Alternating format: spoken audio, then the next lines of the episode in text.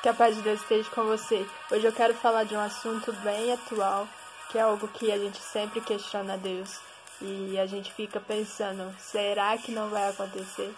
E, e é, é sobre isso que eu quero falar. No tempo de Deus. Observe, no tempo de Deus. Não é no meu tempo, não é no seu tempo. É no tempo de Deus que todas as coisas se cumprem. A gente fica pensando, tudo é já, já é tudo uh, nos foi dado por Cristo, né? Muitas promessas foram feitas, nós já recebemos algumas, outras a gente ainda não recebeu, porque a gente não dá esse passo. Uh, então, uh, mas uma coisa que fica no nosso, no nosso questionamento é: uh, será que eu estou no tempo? Será que é o tempo certo? Será que é o tempo de Deus para mim? E observe que em Eclesiastes 3, ele do 1 ao, ao 8 vai falar sobre o tempo, né?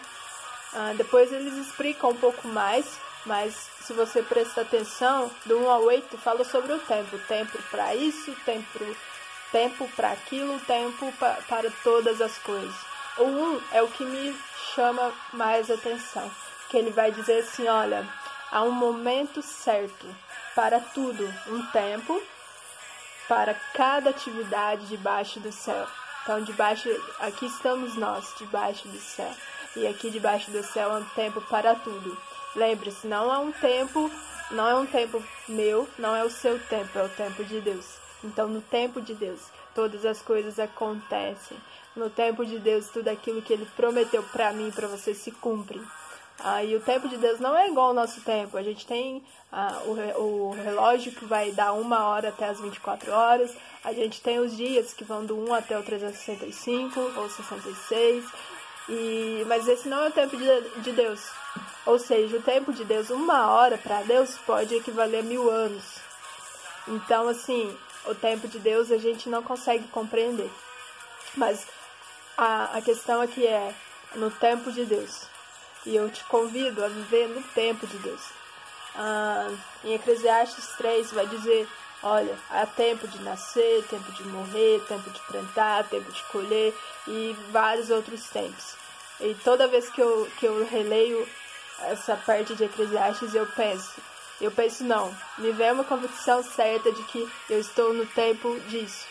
Aqui está exatamente o tempo que eu estou agora.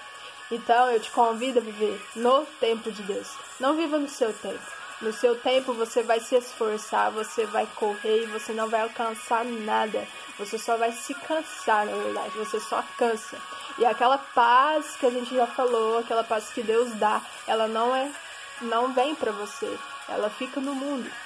Então eu te convido a viver no tempo de Deus. Por quê? No tempo de Deus tudo é perfeito. A paz de Deus excede todo entendimento. A alegria de Deus excede todo entendimento. O amor de Deus nos alcança de tal maneira e a gente consegue viver em paz, em perfeita harmonia.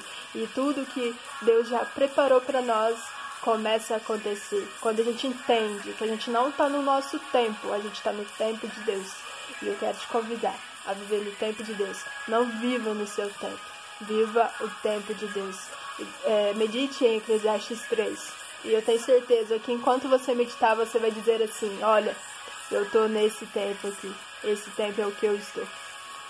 E, e você vai perceber que se você parar, você vai dizer: Nossa, eu já tive naquele tempo ali.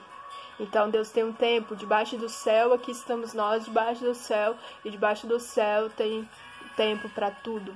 Então viva no tempo de Deus, não viva no seu tempo. Que Deus possa te abençoar, que você fique com essa mensagem.